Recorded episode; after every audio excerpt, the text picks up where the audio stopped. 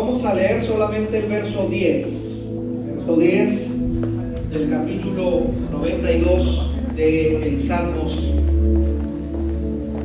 Vamos a estar haciendo referencia a este salmo, decimos, tomar el contexto de los demás versos, eh, pero voy a, voy a, voy a referirme al tema que quiero hablar en esta mañana, que es que nuestro Dios es un Dios que siempre está haciendo cosas nuevas, siempre su misericordia nueva y derrama de su aceite sobre nuestras vidas de una manera fresca, agradable para nuestros corazones.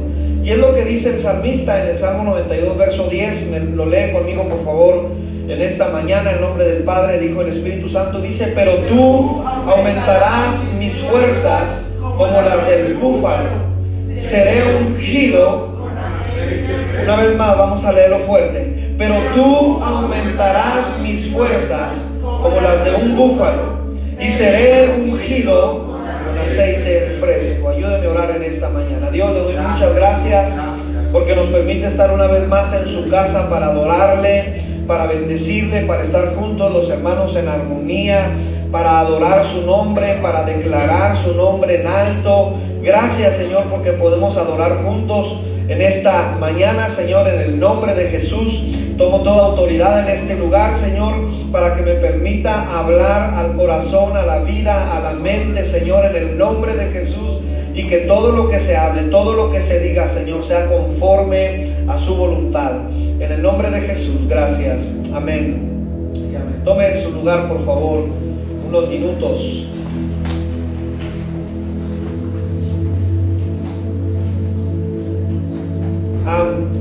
Cuando mi esposa estaba en su segundo embarazo de Keren, eh, pasábamos muy seguido ahí en una parte del centro de la ciudad, ahí en la cuarta, y mi esposa me decía que se le antojaban mucho unas, unos tacos y enchiladas que estaban por ahí, por esa, por esa calle cuarta.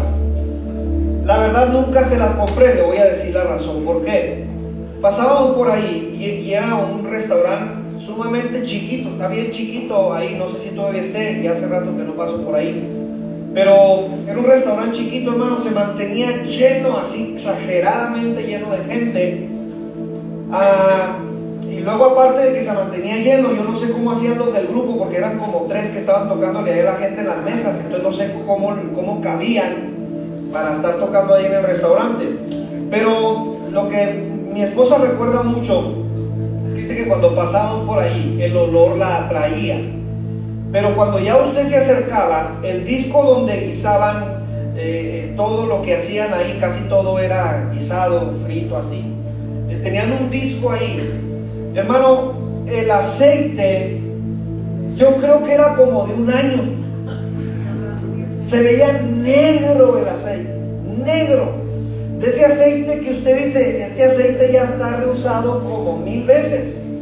De hecho, el olor, no sé si le ha tocado oler cuando están cocinando con un aceite ya reusado, reutilizado, huele muy fuerte, da un olor muy, muy particular. Bueno, ese olor a mí me llegaba, yo le decía a mi esposa, amor, mejor mira, le decimos a tu mamá o a alguien que te cocine lo que se te antoja.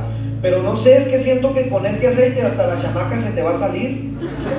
Porque estaba horrible, hermano. O sea, se ve horrible el aceite. Y no pasamos una vez, volvíamos a pasar otro día porque tomamos en cuenta con nuestra primera hija, así como que uno toma experiencia. Y tomamos en cuenta que ya con nuestra segunda hija, como a los, a los tres o cuatro meses que nos dimos cuenta que, que estaba embarazada mi esposa, empezamos a comprar por semana pañales vamos a prepararnos porque los niños usan pañales como los adolescentes comen en la mesa, ¿verdad? Que piden como tres platos. Entonces empezamos por semana y por semana teníamos que ir al centro y pasar por ahí. Y cada semana que pasaba, no sé, ahora sí que he tenido la tentación de preguntar si sí cambian el aceite de ese lugar o no. Porque hermano, siempre que pasaba era el mismo olor y el mismo aceite. Y no sé si le ha pasado que cuando reutilizan el aceite ya tienen como muchas cosas negras que suelta de tanto que se está guisando. Bueno, hermano, no se veía ni el color, era más oscuro que lo oscuro eso. Imagínense. Pero yo veía a la gente encantada adentro, el grupo tocándole la gente echándose sus enchiladas y sus tacos. Y hasta a mí se me antojaba al verlos, pero yo dije, esto nos va a matar un día. Entonces, no, nunca, nunca le compré a mi esposa de ahí, de ese lugar, por ese aceite. Ahora, dicen los mecánicos que a los automóviles también en cierto tiempo usted tiene que cambiarles el aceite. De hecho, los mecánicos le dicen, cuando llegues a cierto kilometraje, cámbiale el aceite. ¿Por qué? Porque eso va a traer mayor rendimiento a tu motor. Porque eso, me dijo una vez un mecánico, si usted cuida siempre su motor de hacerle los cambios cuando es, el, el tamaño de vida del motor va a durarle aún más porque usted lo está cuidando. Porque usted le está metiendo aceite nuevo, constantemente le está metiendo aceite nuevo y entonces su motor va a traer mayor rendimiento. Y recuerdo una de las ocasiones que estaba en un taller y que me estaban haciendo a mí el cambio de aceite y, me estaba explicando esto el mecánico, me dijo, mire, venga, le voy a poner un ejemplo. Y, me llevó a otro automóvil donde se veía que el cambio de aceite esa persona, no sé si no lo conocía o nunca se lo había hecho a su automóvil, no lo sé, pero ya tenía plastas, el motor por fuera de aceite, así plastas. Y me dijo, vamos a ver qué sale de aceite. Y lo empezó a sacar, hermano, salía exageradamente terrible ese aceite. Y me dijo, este carro, si no me lo traían hoy, estaba a punto de desvielarse porque el aceite ya no estaba haciendo su trabajo. Ya tanta basura, tantas cosas que traía adentro te tiene que estar renovando el aceite constantemente para que el motor trabaje correctamente. Ahora bien, ya le expliqué en una forma de, la comida, porque también una vez hace poco de tiempo platiqué con una persona eh, que, le, pregunté por qué le salían tan ricas las papas a la francesa. ¿A alguien le gustan las papas a la francesa? A mí me gustan, nomás a dos, a tres. A los demás no le gustan. Las papas de la francesa que traje Burger King, ahorita nos la dan nomás a los tres que, que contestaron. Bueno, ah, le pregunté a una persona, oye, ¿por qué te salen las papas tan ricas y en otros lados que voy no? Me dijo, por tres motivos. La primera, el aceite. En todos lados, me dijo, están reutilizando el aceite para las papas. Aquí en este lugar estamos cambiándolo constantemente. Ay, caray, le dije yo, nomás tenía entendido que tenían que estar hirviendo el aceite para que las papas estuvieran ricas. No, me dijo, también ese es el segundo motivo. Tiene que estar muy caliente el aceite, pero para esto, si ya utilizaste dos veces o tres veces el aceite, cámbialo para que la persona que te venga a pedir papas la tercera, cuarta vez ya está, ya está comiendo aceite nuevo. Y por eso las papas salen más crujientes, más ricas y se escurre más rápido el aceite de las papas. Y la gente cuando se las come hasta crujiente. Mira, hasta se me hizo agua la boca. Hasta crujiente, hermano. ¡Ah, qué rico! ¿Por qué? ¿Por qué? Porque es aceite nuevo. Diga conmigo fuerte aceite nuevo. Entonces, hablando de la comida, de los carros, se les está cambiando, se les tiene que cambiar constantemente el aceite. Bíblicamente, hablando de la Biblia, de la Escritura, en el Antiguo Testamento vemos el uso que se le daba al aceite en muchas formas, en muchos sentidos se le daba uso al aceite. Por ejemplo, por, dar un ejemplo, para curar las heridas. Siempre un viajero tenía que traer consigo aceite. Siempre un viajero tenía que traer consigo en su cabalgadura aceite por si una picadura o algo le, acontecía a esa persona, el aceite curaba pronto el cuerpo, la llaga, la picadura, la cortada, el golpe, lo curaba. Ahora, estoy hablando de un aceite especial que usaban ellos en aquel entonces. Pero en la Biblia, yo me puse a investigar el uso, cómo las personas usaban el aceite, por qué lo usaban, para qué lo usaban, de dónde lo extraían, cómo se trabajaba para extraer el aceite. Y uno de los ejemplos bíblicos que vi muy interesante del uso del aceite es de Jacob cuando tiene un encuentro con Dios. Diga conmigo fuerte, encuentro con Dios. Mire que, que Jacob tiene un encuentro con Dios. Viene huyendo porque recibió la bendición de su papá, engañándolo y, y haciéndole creer que era su hermano. Y su mamá le dice, huye, huye de aquí porque tu hermano te va a matar, algo va a suceder. Y él se va. Y cuando se va lejos, llega a un lugar y dice la escritura en el capítulo 28 de Génesis, dice que este hombre le da sueño y toma unas piedras y, se acuesta a dormir. Dice que pone su cabeza ahí en esas, en esas piedras. Qué bueno que en aquel tiempo no jugaban almohadazos. Pero me pongo a pensar, ¿verdad? Si la piedra era la almohada, imagínense el almohadazo. Pues ahí, ahí imagínense lo que sucede. Bueno, este hombre duerme ahí y dice que tiene un sueño eh, cuando está dormido y ve una escalera que está apoyada en la tierra y su otra punta llega hasta el cielo. Fíjese lo que ve este hombre. Y cuando ve la escalera que llega a la punta del cielo, dice que había ángeles que bajaban y subían. Y luego dice que cuando ve esto en el sueño, dice que, que, escucha la voz de Jehová que le dice, Jacob, yo soy el Dios de tu padre, yo soy el Dios de tu abuelo, mira, yo voy a estar contigo. Y le empieza a dar una serie de promesas, Dios, en medio de este sueño, en medio de lo que Jacob está soñando. Y en la mañana, cuando él se levanta, él dice, qué terrible es este lugar. Y luego miren lo que dice, interesante. Jehová o la gloria de Dios estaba aquí y yo no lo sabía. Hay ocasiones de personas que Dios está ahí con ellos y no lo sienten y no lo saben porque traen más grande su pesar o sus pensamientos o sus situaciones que muchas veces no se dan cuenta de la gloria de Dios que está derramándose en su vida. Porque hay ocasiones que nos metemos tanto en nuestras situaciones. Jacob venía huyendo de su hermano, venía preocupado porque no lo mataran, venía preocupado y ocupado hacia dónde se iba a, a ir siendo que cuando está soñando se da cuenta que Dios está con él. Yo tengo algo importante que decirle, Dios está con usted, Dios no lo ha dejado, Dios nunca nos va a dejar porque Él es fiel. ¿Cuántos dicen amén a esto? Y entonces él se levanta y dice, qué terrible es este lugar, porque la gloria de Dios está aquí. Y cuando él se da cuenta de esto, dice que toma el aceite y lo pone en la piedra donde durmió. Acuérdese que la piedra donde durmió no la usó de cama, sino de almohada. Acuérdese de eso, lo puso de cabecera, dice la escritura. Entonces derramó aceite y hizo una promesa delante de Dios ahí. Aquí, aquí hay algo interesante que podemos sacar de este verso, algo muy interesante. Siempre la Biblia nos va a traer a simbolismo o tipificado siempre y siempre nos va a llevar a la persona de Jesús. La Biblia siempre va a usar simbolismos o va a tipificar para hacernos entender que todo se trata por medio, como dice Juan, por medio de Él y para Él, para Jesús.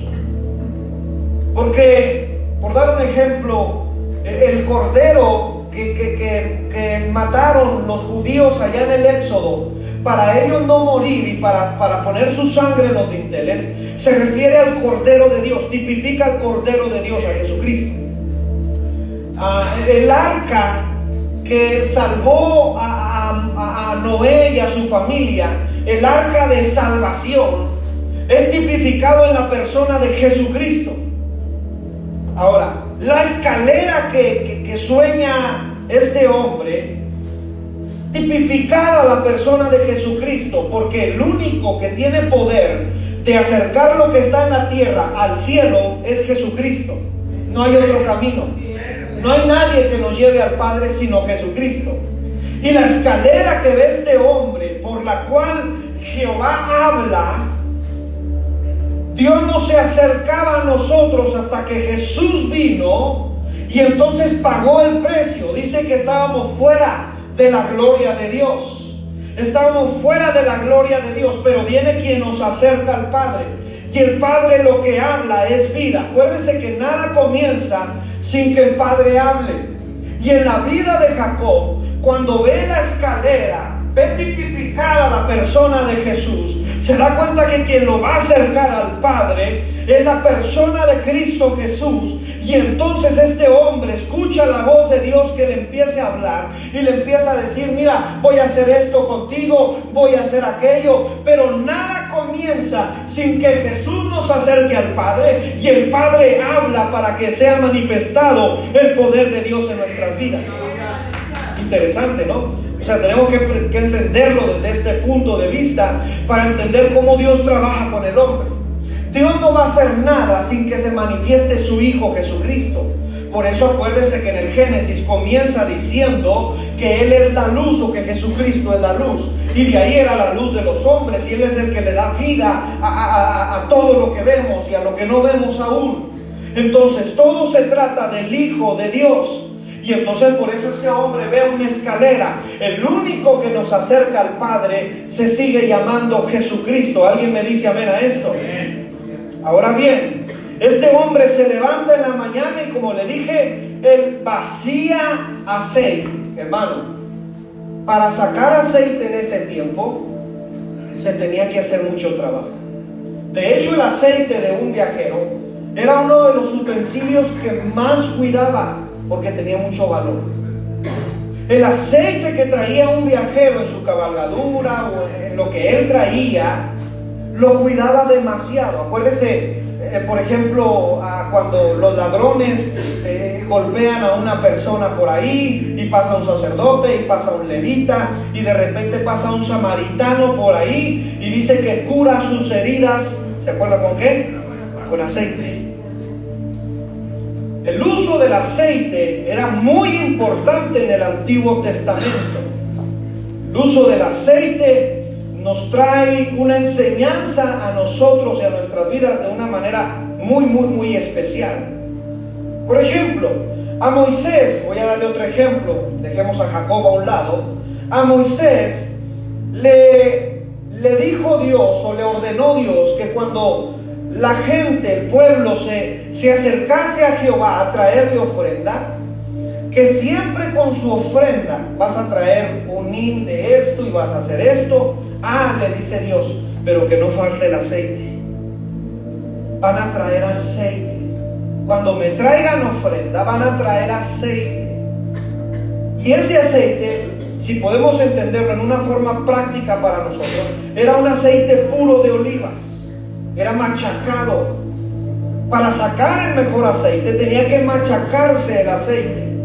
El aceite, por ejemplo, en el tiempo de Moisés, era usado para curar heridas, era usado para el alumbrado del tabernáculo. Le dijo Jehová a Moisés, los sacerdotes siempre tienen que tener la lámpara encendida. Entonces siempre tenían que tener aceite. Para tener la lámpara encendida, siempre tenían que tener aceite.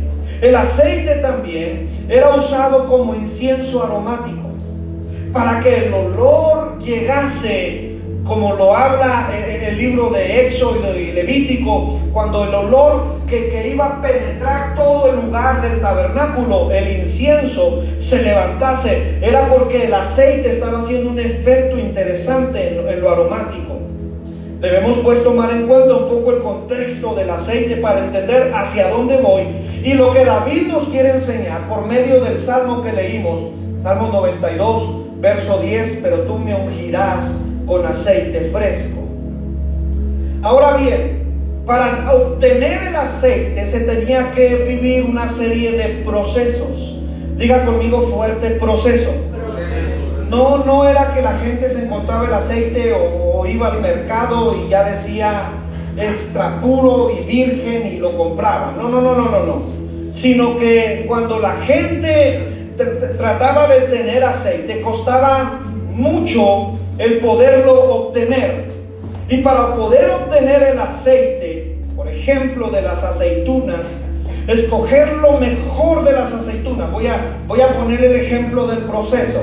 La persona tenía que ir a escoger lo mejor de las aceitunas, las aceitunas maduras, las que ya estaban maduras. Y luego se las llevaba a un, a un tipo molino. El molino para darle vuelta tenían que ser o hombres muy fuertes o animalitos, un burrito, un caballo, tenía que darle vuelta al molino y aplastar eh, eh, este, eh, las aceitunas. Luego después de llevarlos a aplastarlos, ya aplastadas, eran llevadas a, una, a, un lugar donde, donde había una piedra grande. La persona con una tipo soga levantaba la piedra y la dejaba caer para de tal manera machacar las aceitunas más ya machacadas, donde empezaba a escurrir el aceite por abajo y donde ellos tenían contenedores para recibir el aceite. Ahora, de un, de un bonche grande de aceitunas se sacaba poquito aceite. O sea, era conseguir muchas aceitunas para tener bastante aceite. Entonces el proceso que se necesitaba para tener lo que usted y yo conocemos como el eh, aceite extra virgen era mucho proceso por el cual tenía que pasar. Ahora vamos a avanzar un poco en esto. Después Dios le da indicaciones a Moisés y le dice que cuando va a llamar a los sacerdotes, a la línea sacerdotal, les dice, vas a ungir a mis sacerdotes primero en la cabeza y de ahí su cuerpo y sus vestiduras sea, ya no solamente era para curar, ya no solamente el aceite era para el alumbrado de la iglesia, ya no solamente el aceite se usaba como esencia aromática, sino que ahora Dios les está diciendo, ahora mis sacerdotes tienen que estar ungidos. Y los voy a ungir desde su cabeza hasta la planta de sus pies. Y cuando traigan sus vestiduras, Moisés, también los vas a ungir sus vestiduras. Hermano, el uso del aceite era algo interesante en el Antiguo Testamento. Vamos pues a juntar todo esto que le acabo de explicar para poder entender al salmista al referirse que Dios derrama de su aceite fresco. Ahora, yo no solamente quiero que usted y yo entendamos que Dios, que Dios por medio del salmista nos explica sobre el aceite fresco. Mi oración en esta mañana es que cada uno de nosotros recibamos la unción y el aceite fresco que Dios tiene para nuestras vidas este día, no mañana. Yo oro para que usted reciba el aceite de Dios hoy en este día. ¿Cuántos me dicen amén a eso?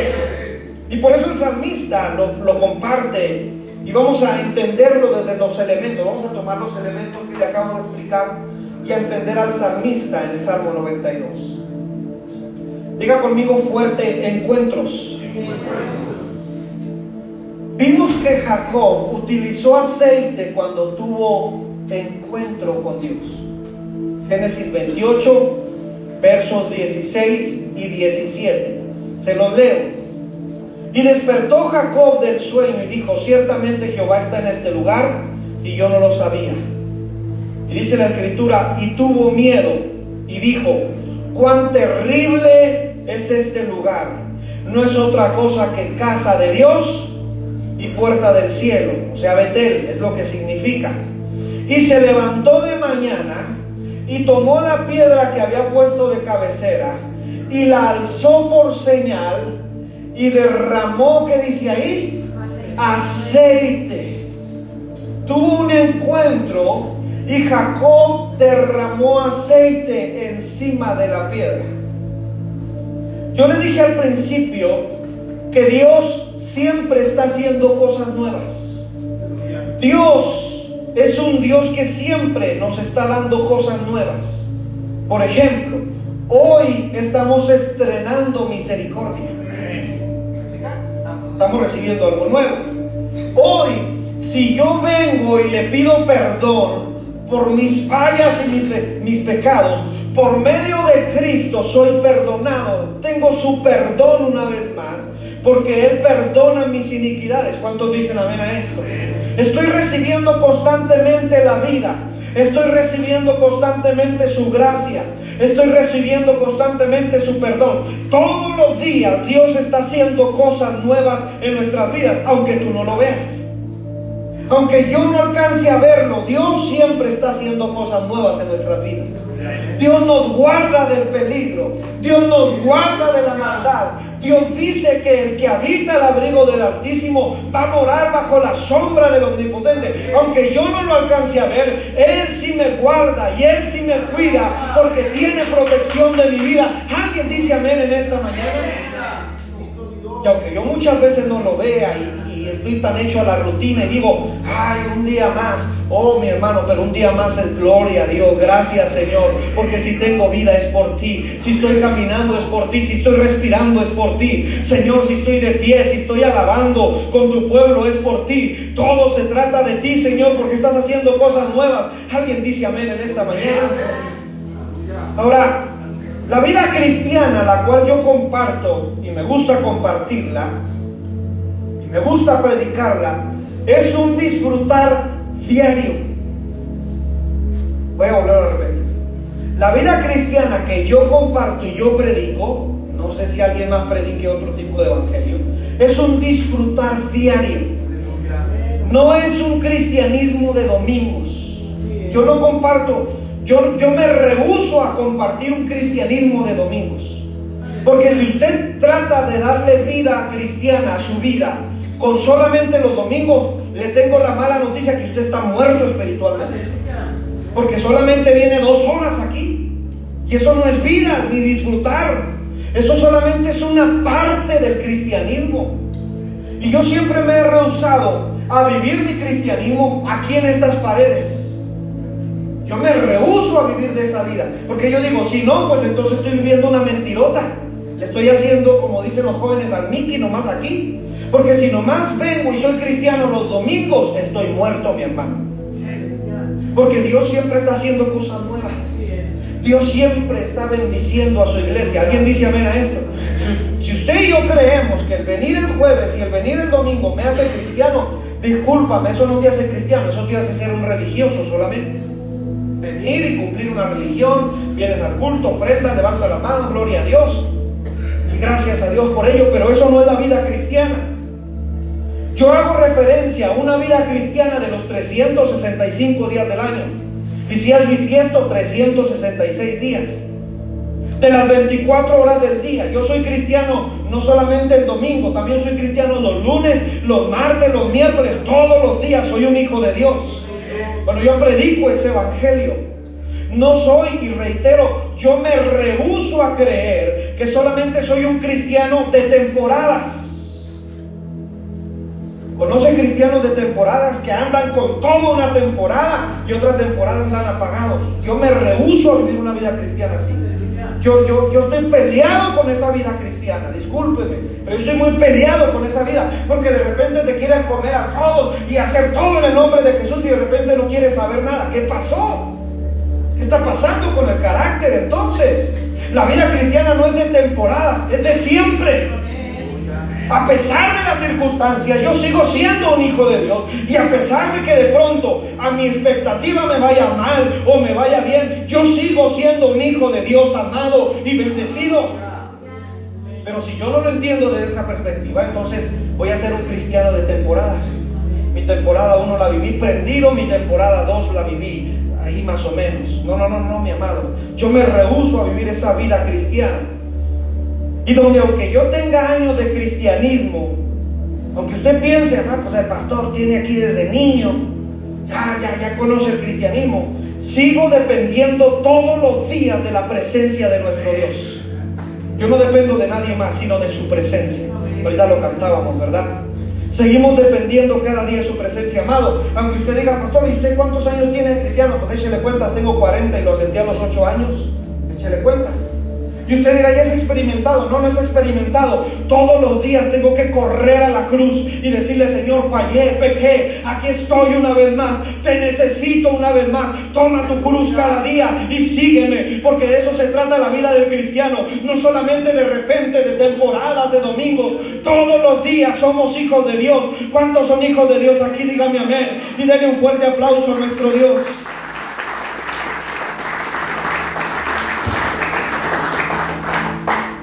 Al referirnos al aceite fresco, es un aceite de encuentro. Diga otra vez conmigo fuerte encuentro. Los encuentros con Dios no solamente son los domingos, son todos los días. donde más conozco a Dios y a sus promesas, y la palabra de Cristo que me acerca al Padre y ver la manifestación de Cristo en la tierra, es cuando yo ofrezco, aquí va lo importante de este punto, es cuando yo ofrezco lo que me cuesta. Para Jacob el derramar el aceite le costaba, porque yo le dije que para sacar el aceite de un viajero le costaba. De pronto, aquí va lo bueno, de pronto la vida cristiana va a costar. De pronto va a haber guerra espiritual, va a costar. De pronto tu carne no va a querer acercarse a Cristo. De pronto tu enojo que tuviste con una persona y digas, ay, cómo me cuesta acercarme a Dios y tengo que ir a pedir perdón. De pronto puede verse costoso. Pero déjame explicarte ah, cómo lo dice David o cómo lo entiende David desde su teología, cómo entiende a Dios respecto a esto. David, en 2 de Samuel, capítulo 24, verso 24, levanta un censo que no debió haber levantado. Y dice la escritura que, Dios le dio escoger, vaya, como, como la consecuencia de su decisión. Al fin de cuentas, para no meterme mucho en esta historia, David recibe la indicación de ir a presentar sacrificio a una tierra.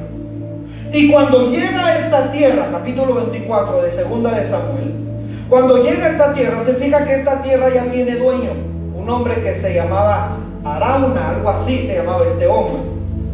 Y este hombre al verlo se inclina a David, ay, viene el rey a mi casa, y se inclina a David y le da honores.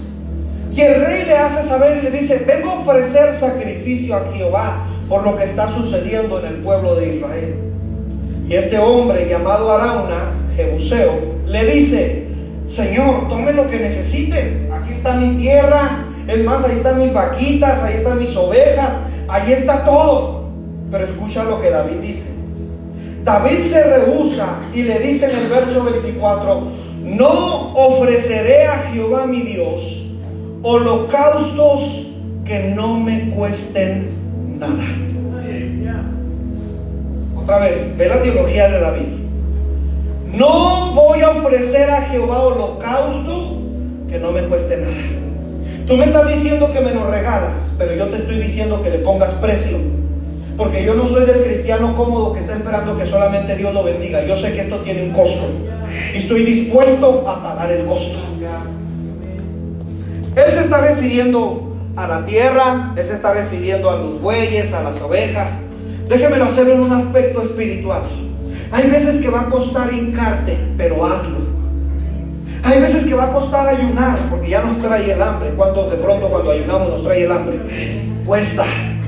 Pero hermano, va a ser derramado un aceite fresco.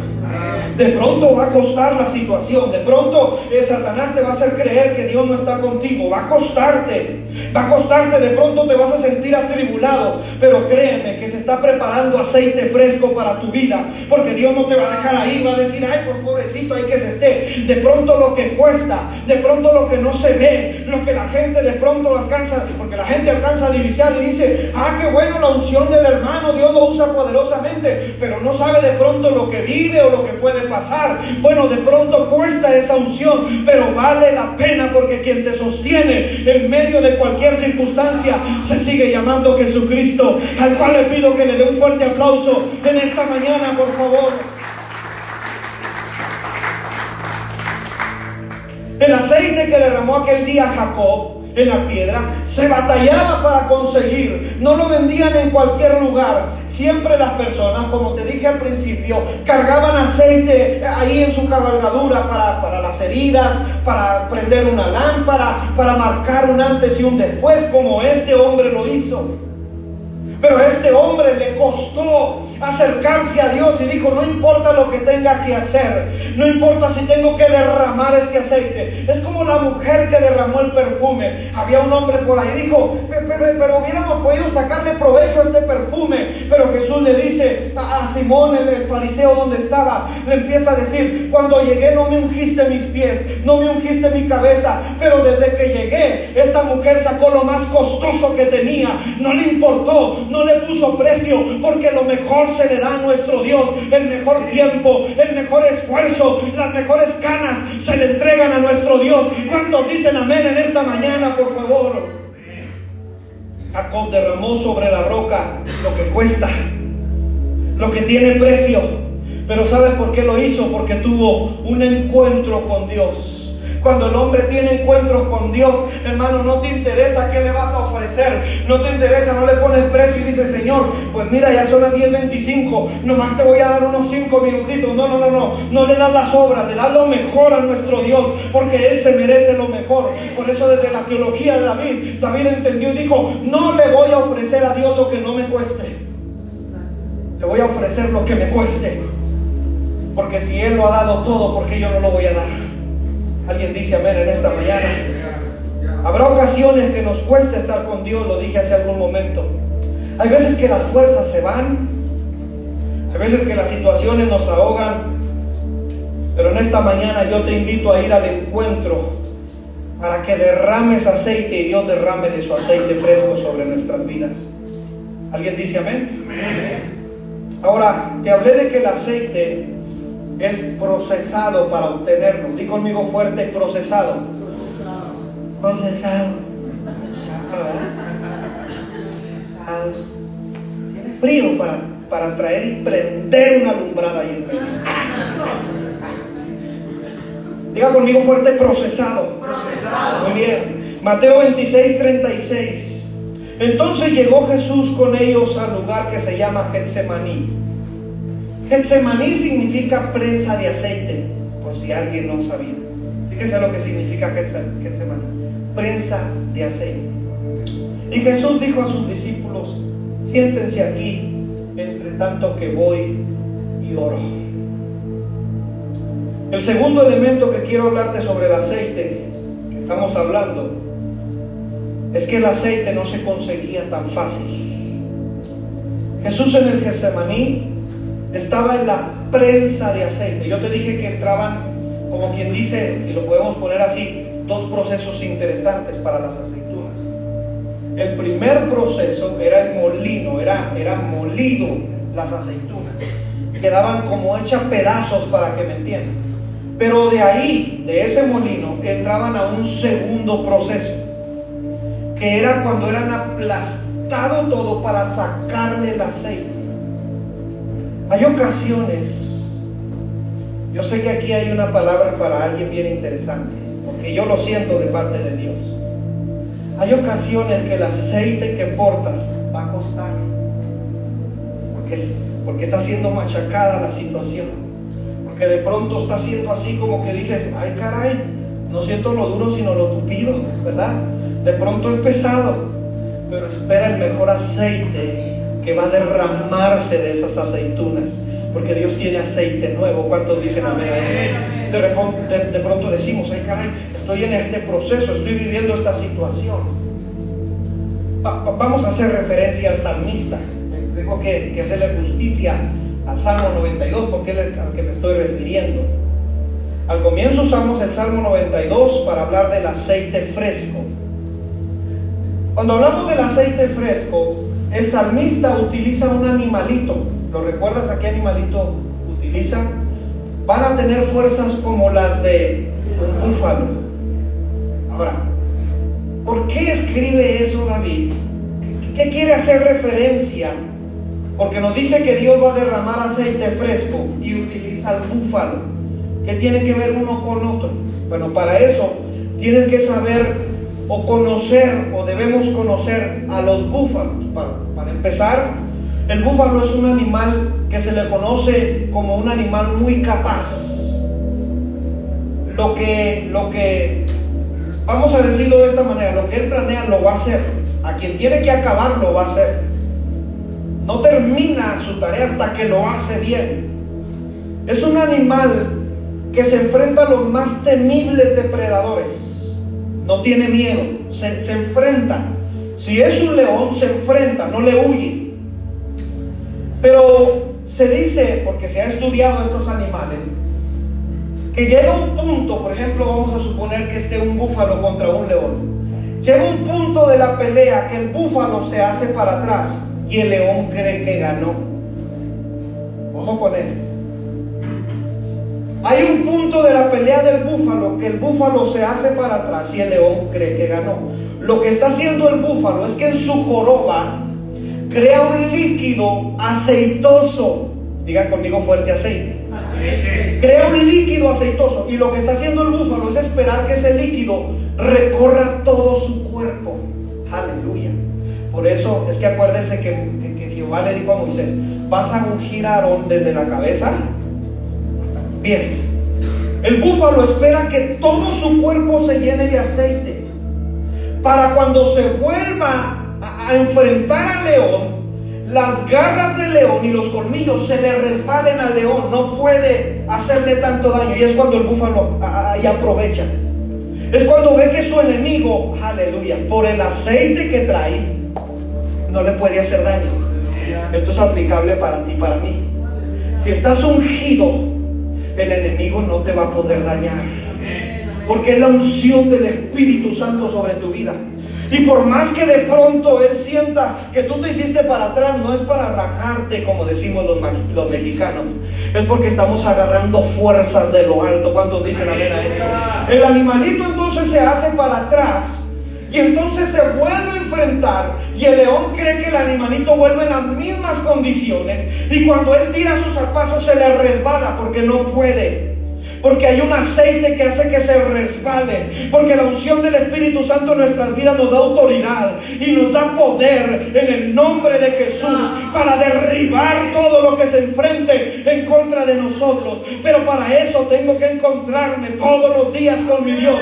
Para recibir del aceite fresco. Para recibir de su unción. Y saber que mis enemigos van a ser vencidos en el nombre de Jesús. Alguien dice amén por favor en esta mañana. Y le da un fuerte aplauso a nuestro Dios.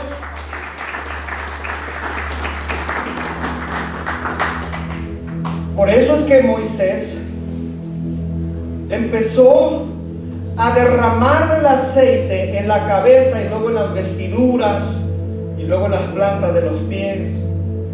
Es un aceite procesado, donde a pesar de las batallas, aquí, aquí me gusta esto, donde a pesar de las batallas, seguimos en pie. ¿Cuántos dicen amén a eso? Hermanos, si estamos aquí y nos hemos sostenido hasta aquí, es por su aceite fresco en nuestra vida. Es por nosotros. Que a pesar de los embates, cada proceso de la vida que vives te lleva a un punto, vaya, un punto crítico, donde el aceite en tu vida es generado por los encuentros diarios en su presencia. Por eso, por eso vamos a entenderlo desde este punto de vista. Por eso en el, libro de Hechos, cuando algunos creyeron que, que, lo que andaban haciendo los discípulos lo podían hacer ellos, fueron y oraron, dice la escritura, por un endemoniado y no pudieron. Es más, el endemoniado los, los regresó desnudos, dice la escritura. Porque ellos llegaron y dijeron, en el nombre que predica Pablo, y en el nombre que predica este y este otro, pero es que ellos no estaban viviendo encuentros diarios. Aquí hay algo interesante. No es saber hacer el cristianismo o saber predicar. Es que ocupamos todos los días la unción del Espíritu Santo. Porque Él es el que hace la obra, no nosotros. Eso hay que entenderlo. Hace unos días atrás una persona me preguntó, oiga, ¿usted dónde aprendió a predicar? Decía pero no fue una escuela o lo metieron a practicar. Bueno, le dije hace, tiempo atrás terminé la escuela, pero, pero ya tengo tiempo predicando. Por eso, ¿quién lo enseñó a predicar? No le dije, pues vi cómo se hacía y luego ya empecé a hacerlo y pues como soy pastor predico casi todos los domingos. Bueno, le dije, ¿por qué tanta pregunta? Ah, ¿Qué le interesa? Ya me dijo, no, no, es que, es que yo escuché su predicación, hermano, y cuando usted estaba predicando, no sé, Dios empezó a tratar muy fuerte. Ah, le dije, no, es que no soy yo. Es la unción del Espíritu Santo. No se trata de mí. O sea, yo puedo predicarle un temazo, pero si no hay unción del Espíritu Santo no tiene sentido. Porque se trata todo de Él y no de nosotros. Si yo, si, si no hubiera ningún instrumento y ocupamos una, una guitarra de caja, no importa, porque si hay unción, lo tenemos todo. Si tenemos un culto con dos personas o tres personas, no importa, si está el Espíritu Santo, hay libertad. Porque se trata de Él, no de mis habilidades y, ay, wow, es que lo hace. No, no es que yo no lo hago, es que la unción del Espíritu Santo que hace las cosas en las vidas. Alguien dice amén en esta mañana. Ahora bien, si usted pensaba que el aceite del Espíritu Santo solamente es derramado en su vida para orar por enfermos y hacer libre a las personas, permítame, permítame decirle que estamos limitando el poder de Dios. Porque el aceite fresco de Dios primero es para mí antes de para los demás. Hay gente que le dice, Señor, dame unción para ser libre. No, el que tiene que ser libre primero soy yo. Eso hay que, sí, sí, sí me entiende, ¿verdad? O sea, porque hay personas que dicen, es que yo quiero unción. La unción es para que primero se pudran tus yugos personales. Porque si no estás limitando a Dios y decir, dame nomás aceite para llorar por los demás y que los demás sean libres. El que tiene que ser libre primero soy yo. Hay poder aquí. O sea, porque hay, hay veces que hemos, hemos malentendido los ministerios. Los primeros yugos de iniquidad que tienen que ser rotos son los míos, no los de los demás. Para yo ir a ser libre a alguien, primero debo de ser libre yo. Hay poder. Aquí está lo cósmico, ¿no? Aquí está lo raro. Aquí está lo que decimos, ay caray, es que siempre me enseñaron que yo iba a recibir unción para, para los demás. No, es para ti primero. No puedo pretender tener unción para sacar demonios y discúlpeme, lo voy a decir con mucho respeto, si no sacas primero el demonio que traes adentro. Si me está entendiendo, Traigan el aceite para ser libre aquel. El primero que tiene que ser libre eres tú. Luego ya vas a ser libre a los demás. Es allí cuando los enemigos no pueden y no van a poder contra ti. Porque saben que tienes unción del Espíritu Santo y que has sido libre tú para, del, del Espíritu Santo y para hacer o tener nuevas fuerzas como las de un búfalo. No es por casualidad o no es porque seamos muy fuertes, es porque Dios derrama de su aceite fresco sobre nuestras vidas. Alguien dice amén a esto. Pero para eso hay que vivir un proceso. El proceso del aceite. El proceso que de pronto se batalla, hermano.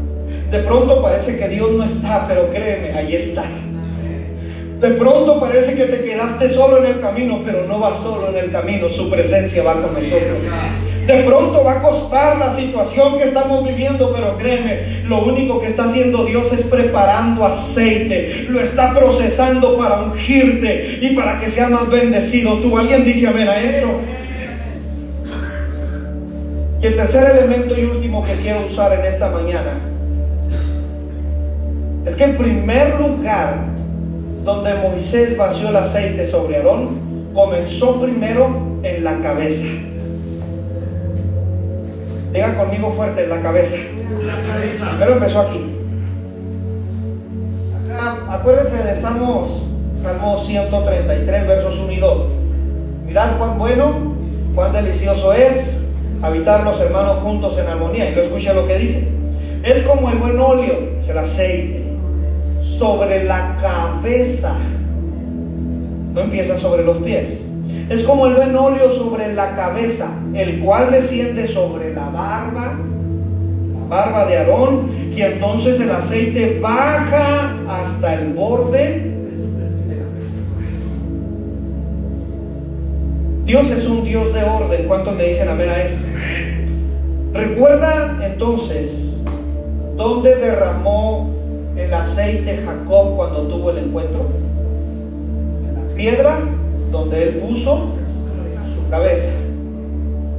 El salmista, vamos a hacerle justicia al salmista, el salmista en el Salmo 92, hace referencia al aceite en la vida del búfalo, porque también bíblicamente, escuche bien esta enseñanza, es interesante, porque es que ah, los, los salmos o la Biblia nos escribe de pronto cosas, pero vaya, hay que ponernos a investigar por qué nos escribió eso.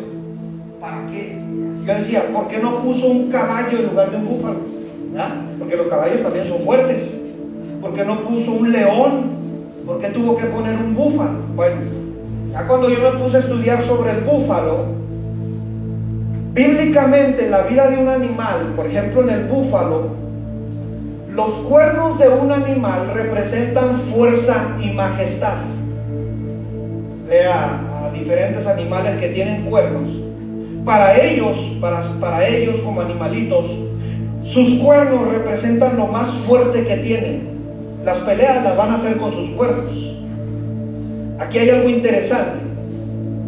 Cuando un animal en aquel tiempo iba a ser introducido en un yugo para mover la tierra, y el animal no quería, el animal decía que no y se hacía para un lado y se hacía para el otro, lo que hacían sus dueños, aleluya, era poner aceite en sus cuernos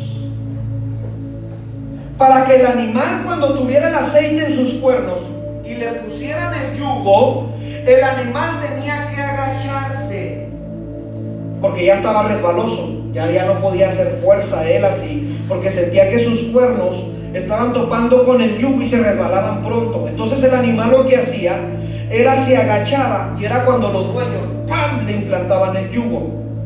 Esto es interesantísimo, hermano. Porque hay ocasiones que nosotros creemos que la unción es por nosotros. No, no, no, no. La unción tenemos que ir humildemente y agacharnos. Y decirle, Señor, somos dependientes de ti. Jesús dice, mi yugo es fácil. Mi carga. La persona, escuche bien esto, hay poder, a ver si no me meto en problemas. La persona que tiene unción es humilde. Es humilde. Porque se tiene que agachar al yugo de Dios, no al de Él. No, no hace lo que Él quiere. Porque le han puesto aceite para ponerlo bajo el yugo de Dios. Él no dice, no, pues yo aquí tengo unción, esto, el otro. Es humilde. Con mucho respeto lo digo, usted ve a alguien ungido que se levanta el cuello, se ungió él con aceite capullo. ¿O cuál le quiero poner? ¿Uno, dos, tres? O... ¿Cuáles son los aceites buenos? Nutrioli. Nutrioli Plus. HD, o sea, que dice, ¿verdad? Trae ahí cosas. Él se ungió. Porque realmente una persona ungida es humilde porque le pusieron aceite en su cabeza para meterlo al yugo de Cristo. Para entender que lo primero que cambia la palabra de Dios es la mente de las personas. Aleluya. Aquel que no podía perdonar, por medio de la luz de la palabra, ahora puede perdonar. Porque si sabe que su Señor se humilló, Él también se puede hacer humilde. Hay poder en eso, hermano. Una persona que tiene unción no va a andar diciendo, no, no, no me acerquen a aquello, ni, quiero hablarle a esto, yo solamente oro por esto. No, no, no, no, hermano, déjese de cosas. Una persona ungida es humilde porque entiende que la unción que tiene le viene de su maestro. Ahora bien, los cuidadores al meterle la cabeza al animalito, ya tener el aceite en sus cuernos y meterlo en el yugo, entonces ya con el yugo los cuidadores podían jalar al animalito y que trabajase la tierra en donde ellos querían. Uno de los primeros efectos que hace el aceite fresco en nuestras vidas es que cambia mi mentalidad. Hay personas que están preocupadas todos los días para ver si Dios les va a dar una palabra. Hermano, a mí Dios me habla todos los días por medio de su palabra. Su palabra es la que me cambia mi mentalidad. Yo sé, yo, yo, creo, yo estoy de acuerdo. A mí me gusta eh, que, que, nuestros cultos estén llenos de palabra de Dios profética, pero la palabra más segura ya está escrita. Y cuando tú la analizas todos los días, es Dios está poniendo aceite para que te agaches, para que te humilles en su palabra, para que sepas que su palabra es fresca todos los días, Por eso es que Jacob derramó del aceite en la cabecera para entender que él iba a empezar a cambiar desde su cabeza. Ya no iba a ser eh, Jacob el, el tranza, Jacob el ratero, Jacob el engañador. Ahora su mentalidad iba a cambiar. Ahora su mentalidad iba a ser diferente. Porque cuando Dios llega a nuestras vidas y nos da unción, vuelvo a repetir, el primero que cambia soy yo. Y luego ya puedo ir a cambiar al mundo. Y luego ya le puedo ir a decir a los demás con la unción que Él me ha dado. Dios te viene a ser libre porque Él ya me hizo libre. Dios viene a desatarte esas cadenas porque ya ha desatado mis cadenas. La unción primero es para ti, mi amado, para que entonces entiendas que el primero que se humilla delante de la presencia de Dios no es a los que les vas a ir a predicar, es para tu vida primero. Es para mi vida personal. Todos los días su palabra desciende como un maná, como descendía el maná allá en el desierto. Y aquí va lo aplicable para nuestras vidas. Escuche bien, aquí va lo aplicable. Dios ungirá a su pueblo. Dios ungirá a su iglesia. Primero para que entendamos que la unción no es por mí o no es porque yo sea muy bueno o porque tenga muy buen comportamiento, es porque yo tengo encuentros diarios con su presencia.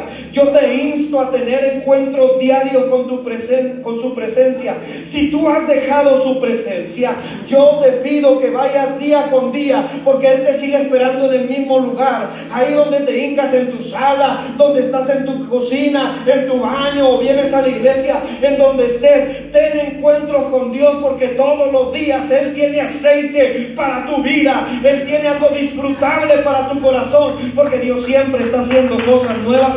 Alguien dice amén en esta mañana. Apláudele fuerte a nuestro Dios.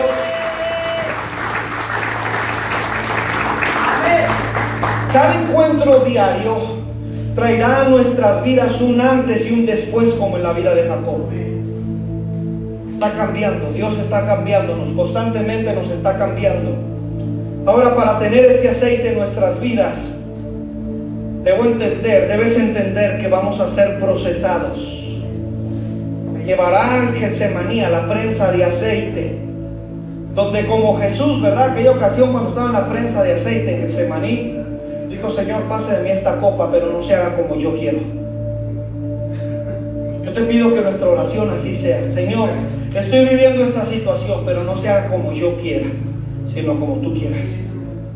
Se va a hacer lo que tú digas, no lo que yo diga. Porque vuelvo a repetir, hay ocasiones que nuestros planes son muy buenos, los de Dios son mejores. La voluntad de Dios es agradable, es perfecta. Por eso, ahí en ese Getsemaní, cuando tú estés orando, cuando tú estés viviendo esa situación, dile, Señor, que se haga tu voluntad y no la mía. Que se cumpla tu propósito y no el mío. Ahora, lo primero que va a traer su aceite en mi vida es hacerme dependiente de Él. Por eso el búfalo, cuando se retrocede que te expliqué ahorita, y empieza a hacer ese líquido que se esparce por todo su cuerpo, y entonces se vuelve a encontrar con el león, con el enemigo, es porque el aceite se derramó en todo su cuerpo, desde su cabeza hasta, hasta sus pies.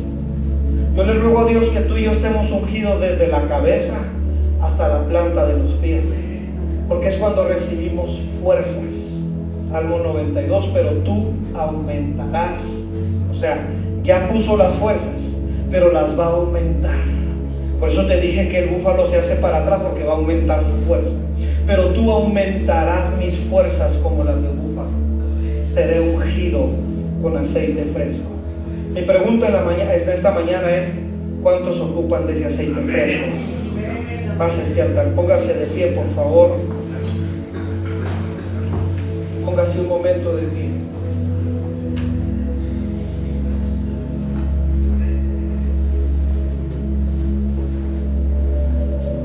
Yo abro aquí el altar para los que gusten pasar con el aceite fresco de nuestro el aceite que nos da nueva, buena vida y nueva vida, algo nuevo de parte de Dios. Recibe una unción fresca de parte de Dios para nuestras vidas. Que su aceite sea derramado desde nuestra cabeza hasta la planta de nuestros pies. Que su Espíritu Santo sea en nuestras vidas día con día. Yo he orado en estos días para que Dios derrame de su aceite fresco sobre nuestras vidas. Derrame de su presencia.